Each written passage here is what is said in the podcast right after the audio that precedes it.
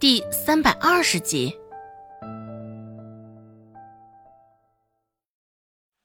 在床上又多躺了会儿，周芷后背上已经是起了一层薄汗了。昨天的雨蔓延到了今天，淅淅沥沥，还是没有停止的意思。时间尚早，天色更是黑压压一片。看着眼前连成条的雨线。周芷心里暗自琢磨着：这场雨一时半会儿应该是停不了了。在家里找了两圈，周芷也没能找到先前从顾寒生那儿借来的油纸伞。周芷也没有多想，随意的穿了一件蓑衣，戴了一顶斗笠，便冲进了雨中。蓑衣还带着一股子潮湿的味道，闷久了。又沉又是难闻，周芷本就是头晕，闻久了这股子味道，胃里更是波涛汹涌的翻滚着。到仁惠堂的时候，周芷身上的力气也是像被抽光了一般，后背上也是一层冷汗，忽冷忽热的感觉甚是难挨。在药铺里耳濡目染久了，小厮见他这般模样。也是猜到了，他定是发烧了。小四配合着他，将他脱下的那身蓑衣、斗笠都一一收到一旁，挂了起来。饶是蓑衣厚重，里头还是潮的。不过还好，潮湿的部分并不是很大。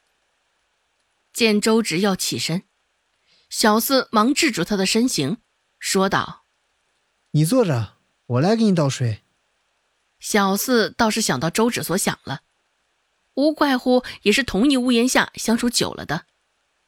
见状，周芷也是顺从的坐着，由着小四去忙活。很快，小四就端着水来了，手上还多拎了一个茶壶。小四说道：“发烧了，得多喝热水。”听上去甚是直男的一句话。现在却很是窝心。周芷捧着茶杯，暖了暖手，又朝着小四点点头，以示感谢。小四继续说道：“你可是我们药铺的顶梁柱之一，身体也得注意着些。若是你倒下了，那些因病寻来的人可得怎么办？陈老就算再厉害，也只有一双手，一张嘴。陈老那人，又怪……”小四的话匣子被打开，这时候也是叨叨讲个不停。至于他之后说了些什么，周芷脑子里刚好一阵眩晕袭来，也没有听清他的话。一杯热水饮尽，周芷的嗓子总算是好了些许。刚放下茶杯，抬手欲要倒水，陈老就来了。昏暗的光线下。这陈老的脸色看上去不算好，走近了，这陈老果真是铁青着一张脸，一大早便这般脸色，别人瞅着，情绪也是忍不住受起波动。当了坐堂大夫没几天，倒真的是把自己当回事儿了，这般悠闲的，看上去还真以为是哪儿来的悠闲贵客呢。我看着，你也不像是来给人看病的，倒像是来享受的。隔着较远的距离，陈老就开始对周芷发难了。突然间的大声，周芷也是丝毫没有防备，盯着水壶的那只手颤抖了一下，一时不稳，壶中的水溅出来一滴。恰巧就溅在了周芷的手背上。幸好这水不是滚烫，只是热热的触感，激得手背有些痒。淡定的在手背上擦了擦，周芷这才抬起头，正眼看向陈老。我瞧这陈老，你也不像是来给人看病的，倒是像来找茬的。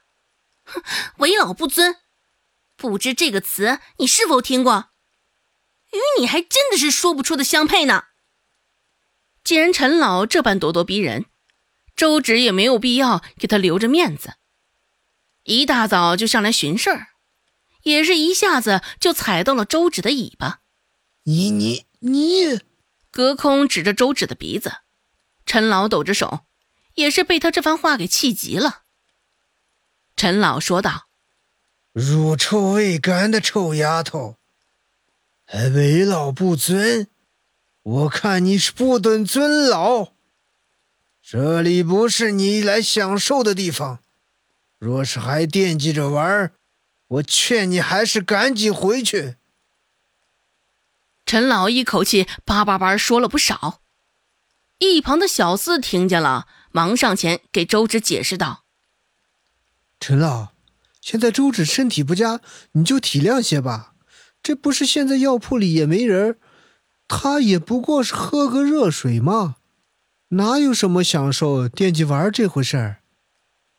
小四也觉得陈老刚刚那番话甚是不可理喻。只是他毕竟是坐堂大夫，小四没法管束他，加之陈老的年纪又比他大，压他一头，小四更是不能说些重话。陈老并没有因为小四的解释善罢甘休，相反，嘴里叨叨的更是厉害。陈老扬着声，粗着脖子说道：“既然身体不佳，拿来药铺做什么？”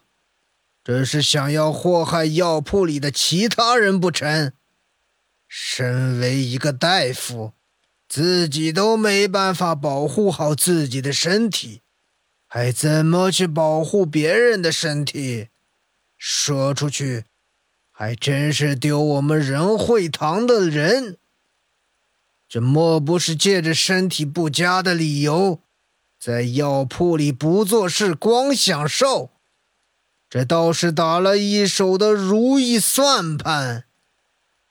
陈老又巴巴的说了一通，情绪甚是激动，脸上、脖子上都是通红的一片。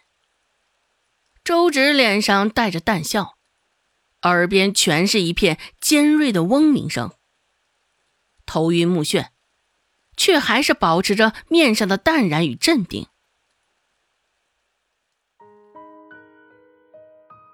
本集播讲完毕，感谢您的收听。